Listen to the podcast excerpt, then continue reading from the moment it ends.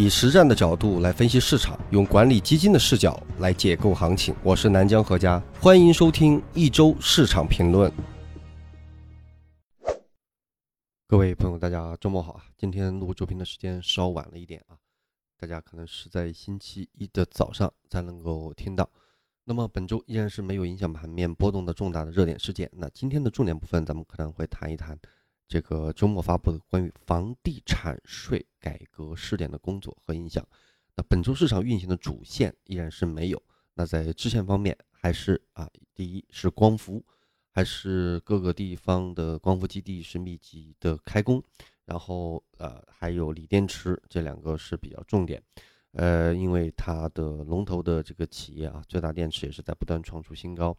每一次啊在。呃，一大轮几年的这种行情当中，比如说前几年的核心资产，那一定会有一个龙头的核心资产，它会嗯率先的创出新高，来带领整个的市场啊。有些时候啊，可能是中军，它有可能是呃最活跃的啊一个题材或概念。那么在这几年的这么一个时代，价投时代，它一定是代表着一个基本面这方面最强的股票已经创了新高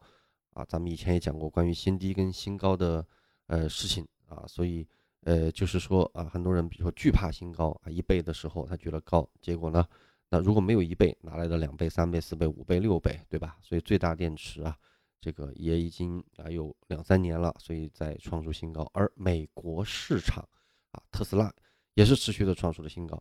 啊。另外一点就是在最近的一两周的运行当中，美国市场的指数道琼斯和纳斯达克也是创出了新高，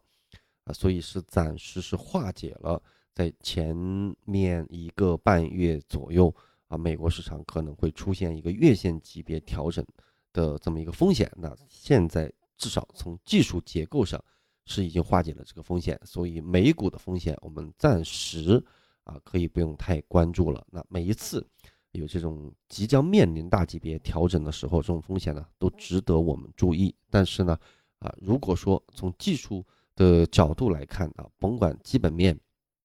是多么的被高估啊，或者说是有纯流动性去支持，或者说啊是有少部分的呃这个寡头的科技股啊，或者一些啊去引领啊，甭管怎么样，从现实的呃技术结构当中创出了新高，就是创出了新高，创出了新高。就是化解了调整的风险啊，这是纯粹的啊，从它的这个外在结构上去分析啊，所以暂时是去除了啊美国市场的风险。然后之前还包括了储能，主要是华为签约全球最大的储能的项目。那目前来看呢，都是游资啊，因为在机构这方面还没有特别好的标的。那么磷化工方面呢，依然是只有游资啊，主要是一些有矿的啊，因为特斯拉也确。认了全球的标准，那它它的啊 Model 三跟 Y 只用磷酸铁锂电池，也是一个技术路线的确定。那国产芯片最近也有一定的反弹，主要就是因为它的部分的龙头是在三季报当中业绩大增，而 EUV 的光刻机的出货量也是刷新了记录。那目前也是一些呃游资啊，在机构方面没有特别好的票，在本周有比较好的表现。本周从总体看起来，最强的指数是国证两千，是正的一点三三；最弱的指数是中证五百，是呃几乎打平零点零三。全市场个股涨跌幅的中位数是负的一点三二。总体来讲，大部分还是在调整，而平均数是负的零点三七。沪深三百是正的零点五六。总体来看，是沪深三百强于个股，小市值的指数相对是比较弱。本周创新高的有四十四家，比上周增加了七家；新低有九十九家，比上周五增加了五十五家。所以整个市场还是依然不是很好。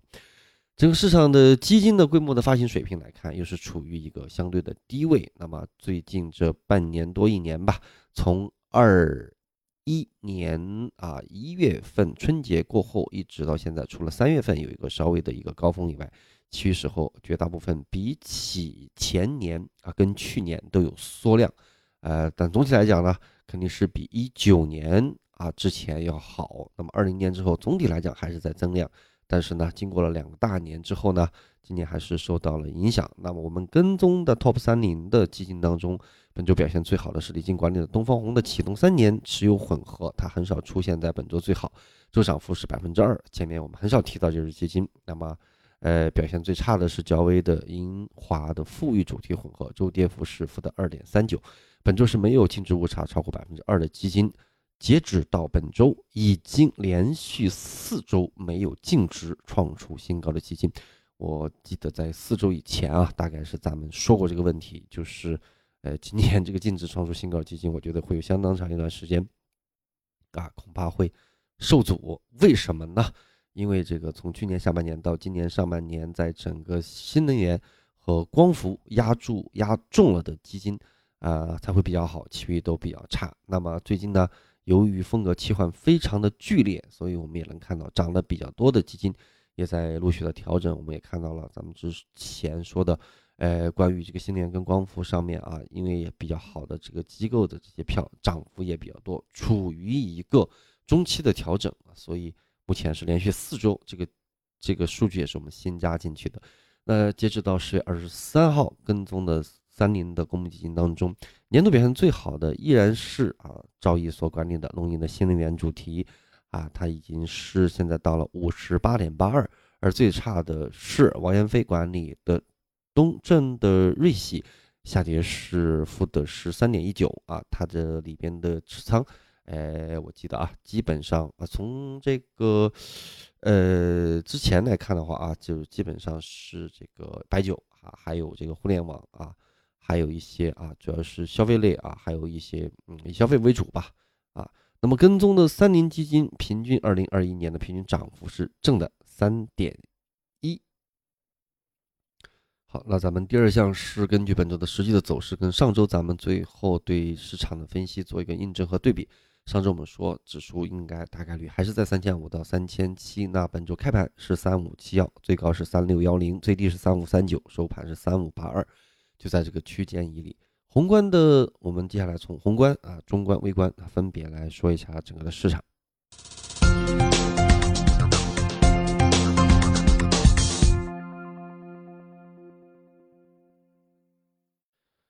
我们先看一下宏观，宏观总体百分制给分是六十分，看看的一个及格分给分是不变的。重要的几个情况说一下，房地产税我们放到最后再说，我们先说今年的芯片价格。芯片价格在价格暴涨之后，根据九月二十七号的台湾媒体报道，是美国在之前的一周召开的半导体的峰会上，以提高半导体产业链透明度为理由，而要求台积电、三星等公司在四十五天以内，也就是说在十一月八号之前，要提交芯片的库存、还有订单、还有销售数据等一些商业机密啊，所以其实也是一些长臂管辖。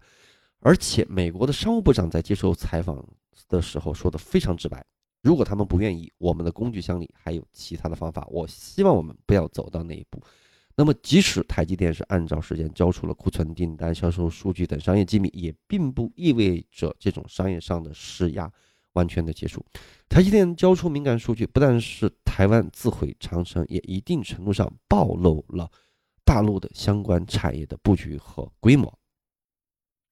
那么，在统计局十月二十号发布的数据显示，九月份的中国七十个城市当中，二十七个城市的新建的商品住宅价格环比上涨，比上月减少了十九个城市；持平是七个城市，比上月增加了三个；下跌是三十六个，比上月增加了十六个。那么，根据测算，九月份全国七十个城市的新建的商品住宅价格指数平均的环比涨幅是负的零点一。这也是二零一五年啊，从股灾以来，也就是近六年多以来，哇，好快，七十城的房价月度环比涨幅首次为负，所以房地产的这个拐点是非常明显的。此外，是一到九月份，中国房地产开发投资是十一万两千五百六十八亿元人民币，同比是增长了八点八。九月的单月房地产开发投资额的增速同比出现了正转负。下降了三点五，这是自去年啊这个疫情三月份以来，房地产开发投资首次出现了同比的下滑。那根据瑞银亚洲的测算，房地产行业通过直接和间接的渠道，合计拉动了中国 GDP 增长是四分之一，百分之二十五左右，包括了多轮的传导的效应。那么，即使如果房地产活动整体下跌百分之十，那么对 GDP 的增速和直接间接的拖累可能会达到两点五个百分点。此外，银行呃，央行跟银保监会基于二零二零年的数据是认估啊，评估认定了十九家国内系统的重要性的银行，包括了六家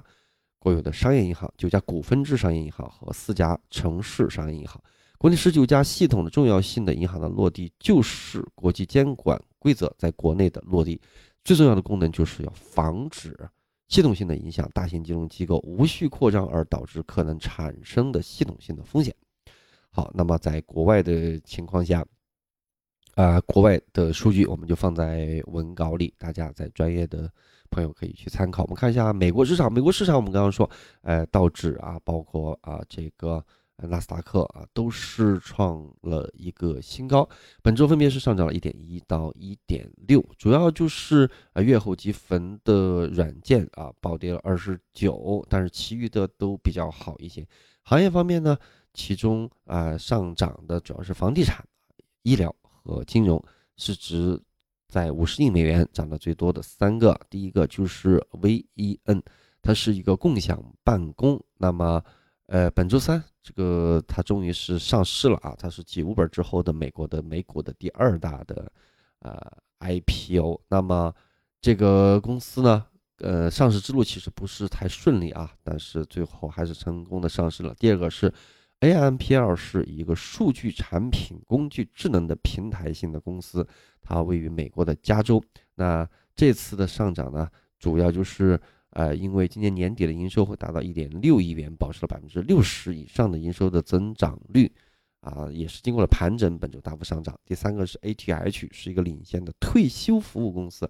我们时常看到美股的这些公司啊，在咱们国内啊都没有对标的，都没有对标的啊。咱们每次说，哎，这新公司怎么很有意思啊？这也是咱们去探讨。我们也知道很多朋友他不做美股，包括我们自己啊，这个啊也不懂啊美国市场，所以也是作为一个了解。主要就是要了解它的整个动向和思路啊。大家看这种啊，数据产品、工具、智能平台啊，包括了这些共享办公啊，而而而且他们是真的这个 WeWork，像他们这个真的是共享办公啊，不是说某个题材和概念啊。包括这个退休服务公司啊，它主要是收购这些退休储蓄产品啊，这个寻求资助的个人机构啊，机构的这种退这个退休的这个啊需求啊，所以呃，这个也是上涨。那上。呃，下跌的比较多的呢，啊，第一个就是呃，就是是 S N 啊 A P，呃，这个软件呢，呃，它是一个呃月后积分啊，主要是隐私政策的影响。第二个呢是 D L O，它主要是第三方的支付平台，主要是本周二的最新的消息是显示这个公司啊，产品质量有一些啊问题，可能比想象的还要严重。呃呃，对，这是这个啊，诺瓦克啊，诺瓦克 DLL，它主要是股东的部分股东是抛售，达到了一千八百四十万股，所以有回调啊。然后下周啊，这个要关注呃，波音啦、万事达啦啊，然后星巴克啦、通用电气啦他们的情况。那么国内的市场呢？上周依然是一个比较震荡的、剧烈的切换的行情。本来前一段时间稍微有稳定，啊，周一的时候呢，踩了六十日线，然后光伏、锂电池、新能源车比较强，白酒下跌，出现跷跷板。那周二的时候呢，啊，持续反弹啊，又攻到了三千六，然后光伏、锂电池小幅分化，储能走强啊，养殖业也是反弹。那周三的时候呢？啊，一日热点依旧在光伏和锂电储能。周四的时候呢，金融发力，保险券商啊又走强啊。周五呢，然后呢，这个后面两天呢，这个啊锂电什么就跌下去了啊，所以就是比较震荡的一个剧烈的一个走势，在尤其在后半周。好，那数据的分析，我们能看一下市场整个的新增的开户数、监管函这些数据啊，都是比较正常的啊。那么场外配资当然是不合规的了，场外配资现在也是在严查，最近也是判了几个。海佩斯现在主要持股呢是一些低价股、风电、消费和周期为主。那次新的新股 IPO 的情况，我们来看一下。新股 IPO 呢，这个呃，本周呢我们要看一下啊，跟跟前面的这个上市名单啊是不同步的，因为我们稍微有些延后啊。本周一共是十三家啊，主板呃，这个本周核发了是九家啊，核发了是九家。然后呢，我看一下啊，这个。创业板是五家，科创板是两家，主板是两家。在评级方面，评级方面目前还是非常优秀的，还是没有变，还是十四。呃，优秀的还是一百三啊，基本上还是没有变。然后我们看一下分位图，分位图比较正常啊，就不说了。然后我们来看一下行业景气周期，信息技术产业啊，内存还是在上涨。呃，上涨一些，智能手机也是在转正，而制造业 TMT 是在下跌，锂电池的原材料股依旧是在是在上行，又是五点几的四点几，光伏的综合指数价格指数，呃，在本月也是上涨了七点九七，工业机器人在下跌本周，那么在航运方面啊，也是在上涨，啊，周环比是在上涨，我看 BDI 方面呢。呃，是下跌了一些，乳制品是在下跌，猪肉价格是继续在下行，继续在下行，啊，玉米期货价格是上行的一些，啊，票房因为前面比较高，啊，主要是长津湖现在也是慢慢的退下来，呃，焦炭跟焦煤啊，虽然说，呃，各种的政策在施压吧，但是价格本周依然是在上行，那么玻璃价格还是在下行，水泥指数呢？也是在上行，是小幅上行一点四九。国际原油呢也是在上行，化工品的多数是在下跌，工业金属是在上行，而金融和房地产的数据基本上都是在下跌。天然气呢比上周上行了八点四。那九月的公用事业在九月的用电量同比增幅也是在扩大。我们看一下，呃，指数点评，真宇二零本周是涨了零点五八，目前是一块八毛四。正宇一百是负的零点二二，目前是一块四。消费二零是零负的零点八一，目前是八毛八。医药二零是负的二点七，本周继续调整，目前是九毛五。科技二零是负的一点二九，现在是九毛九。电芯二零本周是小幅上涨了零点八一，目前是一块四毛八。可以看一块四毛八。那么制造二零是挣的一点八九，目前是九毛九。那么周期二零也是挣的一点九一，目前是一块两毛六，而空头指数继续下行，是负的一点三五，啊，本周是现净净值净值十八毛六，那么次新是负的零点四五，目前是八毛八，啊，然后我们来看一下空头的情况是新增了一家，修改了三家，新增了一个固废。啊，修改了一个物联网，一个肉牛的养殖和一个，呃，高附加值的呃这个纸基的功能材料。然后北向资金本周是流入了两百三十三亿元，主要是流入了再次流入了光伏，还有汽车的整车，还有化学原料和一些白色的家电，还有一点点银行。好，我们接下来讲一下本周的重点。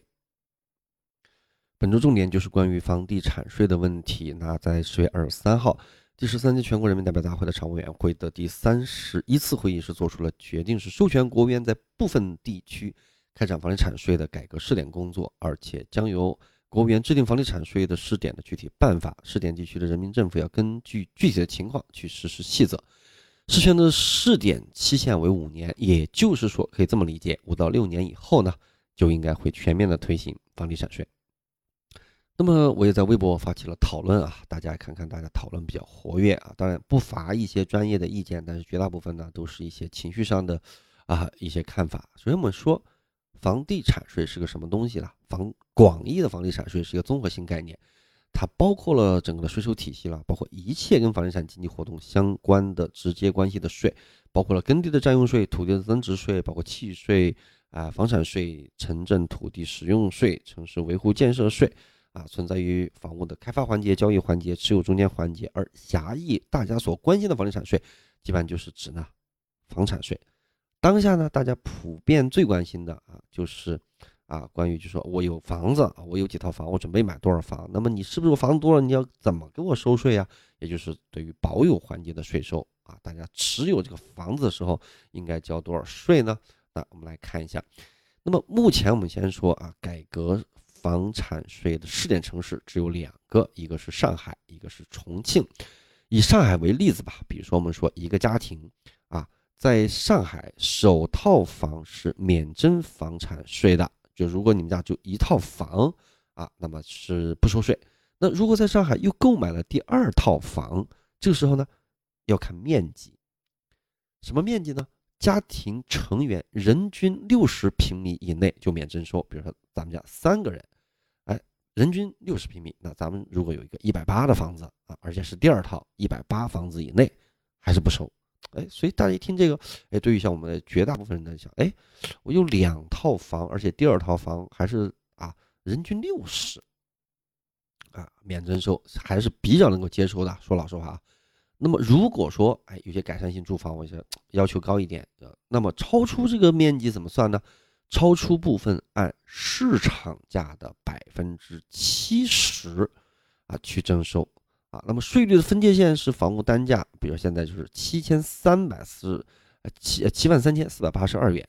那么购买的房屋单价超过了这个七万三千四百八十二的啊，以零点六的税率去征收；小于呃七万三千四百八的，以零点四的税率去征收。我们说一家三口人啊，如果他呃第二套房，比如说哎两百平米是吧，超了二十平米，那而且买的单价是十万块钱一平，比较高端住宅，那么这个时候怎么办呢？那么两百减去这个人均的三乘一百六减一百八，就是超出了二十平米。二十平米，因为买了十万一平，按零点六的税率收了，那就是二十啊乘以十万，再乘以百分之七十，再乘以零点六，最后呢就是八千四百块啊，大概就是这么一个样子啊。呃，你说这个人均六十有没有逻辑？有没有逻辑？大家大家觉得有没有逻辑啊？我觉得对于富豪来讲。当然了，这他这个多大啊都可以是吧？但是对于我我我觉得普通人家来讲，人均六十，说老实话啊，我个人的感受啊，还是足够的。为什么说呢？我举个例子吧，比如说啊，我们在这个在比如说呃，我们在住的时候啊，就发现有时候你比如说一层、二层、三层，你发现呢，除了啊一人一个。这个房间以外啊，一个房间以外，你比如说啊，三口之家可能啊两个房间，你比如说，是吧？呃然后啊，呃比如说夫妇两人一个房就是一个房间，孩子一个房间啊，有些有长辈的是吧？再有一个房间，你算下之后，一般一个卧室可能比如说四乘以五或者五乘以六或者稍大一点啊，比如说是三十吧，三四十就算很大了。那么你客厅人均还有二十平米，那你如果三个人客厅是六七十平米，实际上你真正活动的时候，你别像三层楼的时候，你如果家里只有三到四个人，你就会发现，你除了这个卧室跟一个比较宽敞的客厅以外，如果比如说下边再给你隔一层，同样是一个客厅，同样还有几间卧室，你会发现一年四季你基本不会缺，当然。有些啊有别墅的，你比如说在下边，哎，你说我放一个台球桌是吧？我做一个什么 KTV，我做一个红酒房，我做一个什么什么棋牌室，当然是没有问题。但是你说如果你真的是不好那个，基本上内层其实你不太去啊。好，很多有别墅的朋友，你可以回忆 或者感受一下，原来装修的时候都说，哎，我要装成什么什么样啊？我要如何如何，最后发现，嗯，下面那层啊，可能就很少去或者。某一层，所以人均六十，其实我个人啊，我个人感受还是有逻辑啊。当然你说啊，有些特别偏好啊，就是喜欢特别大的一个房间啊，或者说啊特别有钱啊，愿意宽敞啊，愿意这个是吧？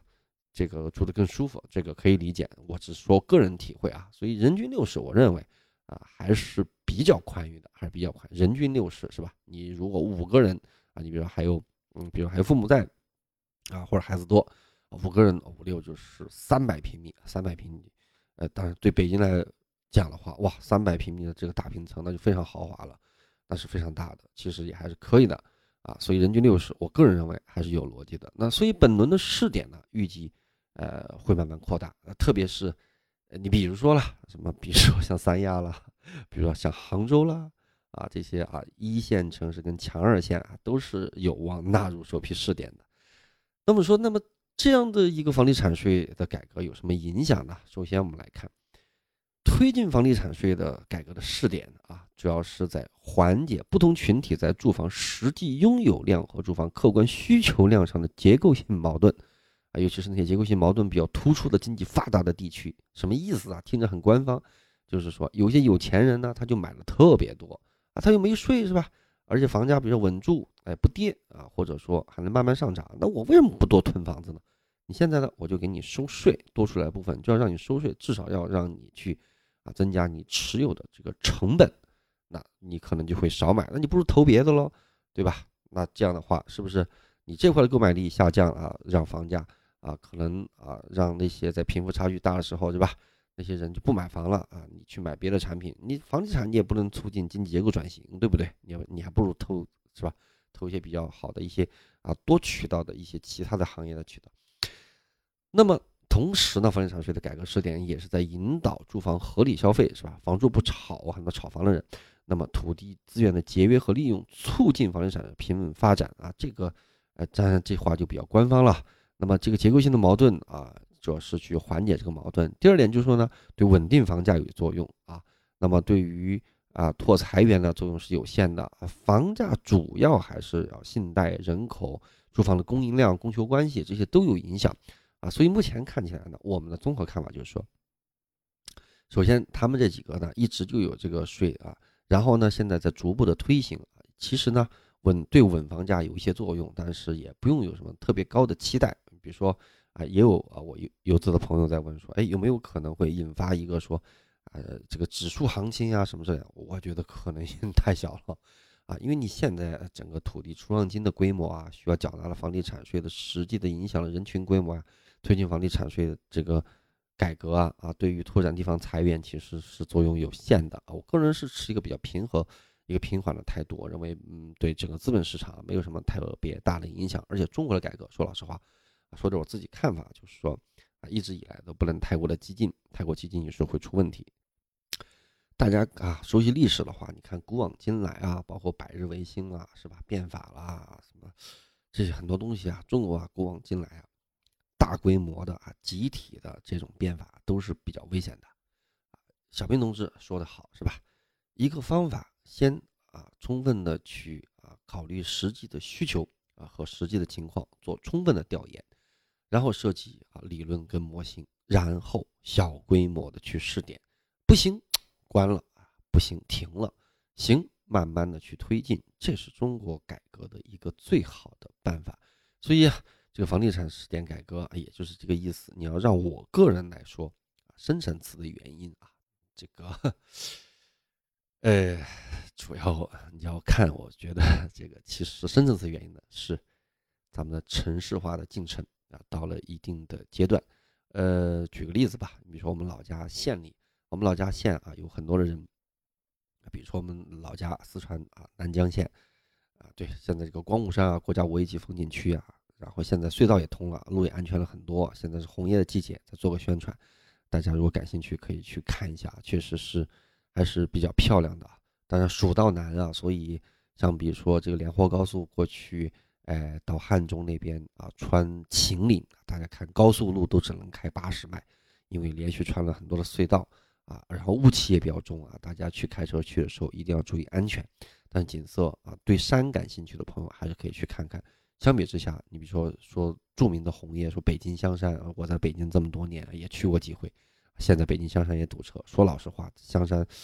红叶吧，你要从这个 规模啊和漂亮程度来看。说老实话比较一般啊，但是名但是名气比较大。我们老家呢是它是比较原始啊，但是呃红叶还是非常漂亮的。那么从我们老家来看，比如说这个七年八十年代一直住在县里的这些人呢，到九十年代啊两千年啊，尤其是呃这个零几年一零年过后啊，到现在啊陆陆续续好多就比如说往成都搬啊，成都啊绵阳啊德阳啊重庆啊这些地方搬。那么原来在我们老家，像比如说我老家的一个镇啊，像什么长赤镇呀，啊什么什么大河、小河啦，什么上两下两啊，什么桂明啊这些地区，这些镇呢，乡镇上呢，就逐渐的去往县城搬，那么这几年我了解的情况是，基本上啊，除了精准扶贫的啊，还特别愿意还是在镇上，或者实在没有能力搬的，基本上能在外边打工的挣了钱了，基本上都搬到了县城。那农村的在乡镇和山上的啊这些啊居民是这个啊越来越少啊，而且这个呃这些呃乡干部啊啊这个去精准扶贫也做得很好，所以现在这个结构啊就城市化的进程啊啊这个县一级就是呃村和乡镇的一级啊跨县啊到县里去，县里的逐渐到这个呃省会城市和一些比较大的这个三四线。呃，城市去这个，呃，转移的这个进度啊，就是啊，应该说是城市化的进程是有了一个阶段性的一个改变。那么这种时候呢，剩下的就是一个结构性的矛盾了。因为你在大规模迁徙的时候，对吧？大规模的都往啊大中型城市去迁的时候，你突然再收个税，是吧？它整个的节奏啊就会被打乱，因为大家都需求比较高的时候，而需求一旦达到饱和的时候，剩下。哎，当然我们就不说这个，诶，这个这个就是这个这个是吧？这个这个基尼系数啊，这些就不谈了啊。就说这个贫富的问题啊，那么一个城市稳定之后啊，结构性矛盾凸显，这些啊上完大学在城市里毕业的啊，又想去呃买房子，但是又太贵啊，而这些通过了改革开放四十年，积攒了很多。呃，有些啊先富起来的人呢，如果想通过再通过，啊自己在城市里的已有的这种优势和资本金的优势去多囤房，而达到去当房东，然后去炒房啊这种造成的这种结构性的供需之间的这个啊矛盾，那么在这种时候啊这个结构性的矛盾就凸显了。那么所以在这种时候，当然这是从这个需求层的方面，那么从供给层的方面来看呢？这个土地出让金呢，大家来看呢，基本上是吧？城市像北京这样的城市，基本上五环以内啊，就基本没有新房啊。前几年就已经是这样了，所以才慢慢的往外流，慢慢流到前二线。几年前咱们做过几期的房地产的节目啊，我跟大家提醒过，大家去看看这几年，大家去看城市的排名啊，包括了呃这个啊这个新增的啊年轻人的流入排名啊，大家都在抢人。大家看这几年我们之前啊做的一些。啊，这个预演就是一些强二线是一个比较好的，比如说那些城市咱们都谈过，是吧？当然最看好的我依然看好成都了，是吧？像成都了，杭州就不谈了，就已经很强了啊。包括成都啦，包括西安啦，就是说省会城市吧。这个这个，尤其是强省会城市啊，还有一些啊，基本上在当地省会城市都会啊出现了北上广深的这个流出，但深圳的活力会稍微强一点啊。北上都是一个，尤其是北京吧，是一个流出，所以这几年啊。这个强二线的，呃，溢价还是比较高的。我也提醒过大家啊，尤其以成都为例啊，就是你成都现在在，呃，二环外，包括三环甚至四环外，依然是有啊一万多的房，甚至有这个八九千的房都有。那么你在这样的城市，你比如成都这样的物价。啊，比比比别的城市要少五分之一，有些个别很多品种要少差不多三分之一，甚至是少将近一半，而房价还能够在一万出头或者一万左右。按按照现在说老实话，按照这个工资水平，大家真的是啊，可以去仔细的去考察一下啊，因为你现在觉得，我还是那句话，你现在觉得成都，你觉得啊，原住民都会觉得哇，谁住三环外，谁住四环外啊？实际上呢，环路一通，地铁一通。啊，曾经我还是那句话，二三十年前我们来北京的时候啊，四环路也还没有完全通畅，好多三环外、四环外也都还是草地啊。那个时候，那还有好多什么稻田呢？那现在不也是变成最繁华的区域啊？所以现在很多强二线的城市现在还有机会去落位啊！大家一定要注意这个问题。虽然说有房地产税，但是对于刚需来讲，对于两套房家庭两套房来讲啊，都是没有这样的隐忧，所以。我的个人看法是，你该下手还是要下手。你房价啊，最终取决于什么？它当然取决于土地的供应了，啊，也也取决于人口。它是一个非常复杂的问题。但是你要看最大的问题在哪里？最大问题还在于货币，货币啊，货币是吧？联储这么发货币，美国这么发货币，你不跟啊，不跟是不行的。所以，而你美国现在的地位又没有被动摇，那么在一个全球依然是在不断的。啊，这个 TMT 的这么一个过程当中，所有的价格都会慢慢的去上涨。大家看到很多人啊，很多朋友应该在这个疫情，目前我们从 PPI 上也能看到，啊，这个大家能看到工业品的这个涨价，对不对？然后现在今天我们啊，有些群里朋友还在说，说这个一不小心，哎，什么啊，什么吃的那些好多食物啊，也在悄然的去涨价。啊，大家有记忆的，从七八十年代咱们改革开放以来，钱是不是变得越来越毛，对吧？咱们吃一碗面，吃一个烧饼，吃一个馒头，啊，最开始几分钱、几毛钱，现在变成几块钱，啊，那么是全球通胀的一个过程。所以房地产税，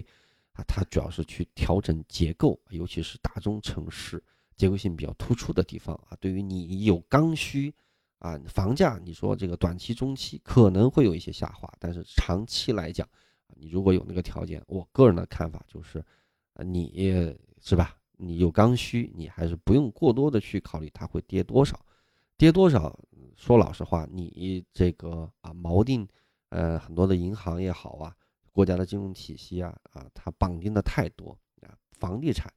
你如果是真的出现了崩溃式的下跌，那整个国民经济那也基本上就要完蛋，所以这是不太可能的啊。加上全球的货币溢价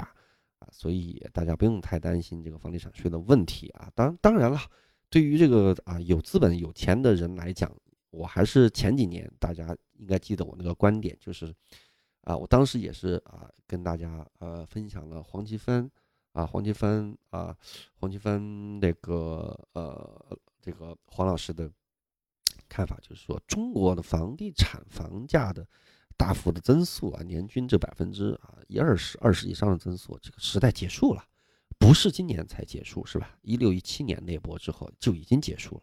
基本上最好的城市年复合有百分之五，我觉得就不错了。你指望再从买房，说我通过买房子，我这个炒房，我要再挣多少钱，这个可能性不是很大。你除非你说成都是吧？你买一个，比如九千到一万的房啊，五年、十年后涨成两万，我觉得这个是有可能的。但是你算算复合增速，那也不会有那么高，是吧？不不，它不会复合有百分之二十以上，很难的。这个靠房子挣钱，这个呃，就是快速挣钱吧，这个时代已经过去了，这是肯定的啊。但是呢，就是说呢，你这个呃结构性的这种问题啊，对于有钱人来讲，你更投投向一些什么地方？啊，什么是优质的资产啊？选择优质的资产啊，但是又不乱折腾啊，这个还是更重要的啊。所以咱们就啊，不同的需求，它有不同的对应。所以我们看这次的房地产税啊，当然我也是提出个人的观点啊，未必正确啊，完全是提出个人的一些看法啊，也是欢迎大家一起来探讨，好吧？今天对于房地产税，我们的文稿确实在里边啊，没有选择的说太多啊，因为这个东西吧。呃，如果从很多这个官方数据解读，我觉得啊意义不是很大。那么，呃，说了一些我自己的看法，好吧。所以今天重点咱们就讲这些。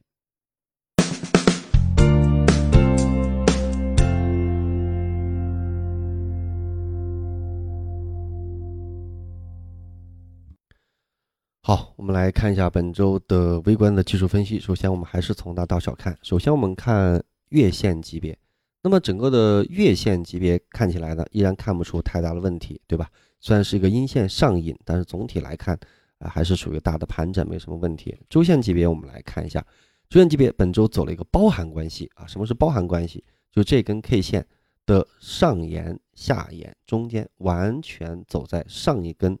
呃 K 线的体内，这叫包含关系。一般包含关系就意味着并没有突破上周的那个区间，所以相对来讲还是比较安全的。那么我们再再来看一下日线级别，日线级别上一周我们是在这个位置收的尾，我们说啊日线级别再次构筑了一个底分型。那么本周呢，这个底分型从周一开始一个下探啊，我们说周一二一定会有向下的一笔，但是没有破，对吧？三五，那么周二三四五陆续在反弹，所以这个日线级别的反弹目前是成立的。我们之前也说过黄白线，大家尤其去。啊，看这个，比如说看这个白线从这里开始拐头，拐头的力度不是很大啊，但是也看到是一个拐头啊，这个拐头也让周线级别呢啊也走了一个包含关系啊，所以这是到周线级别。那么到了六十分钟级别，我们来具体来看，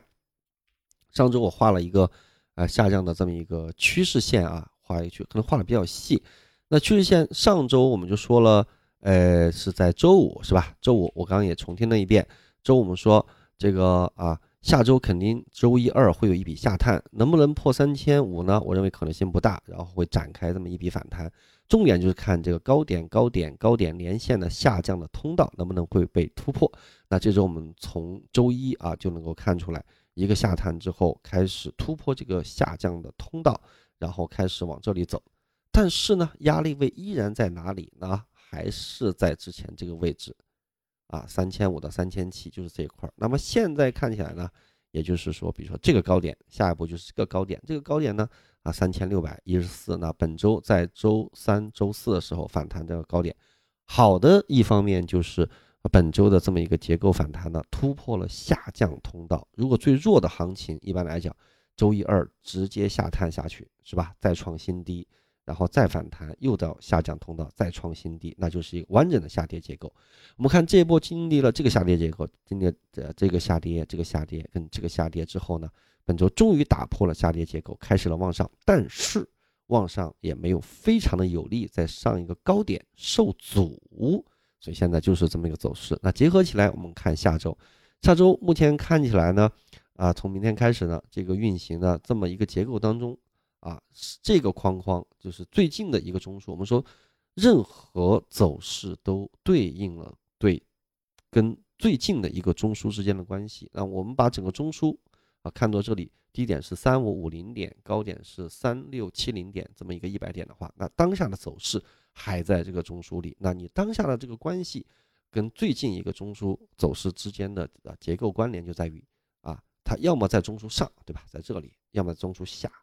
要么就在中枢中，目前看就是中枢中，所以呢，这个中枢跌破之后，我们说三五幺五，我们上周说，我认为是比较难的，会它会反弹上去，这是概率比较大，弹上去了，弹上去了，还是在这个中枢当中，但是呢，又没有非常的强。好，那么关键来了，为什么会没有非常的强呢？因为呢，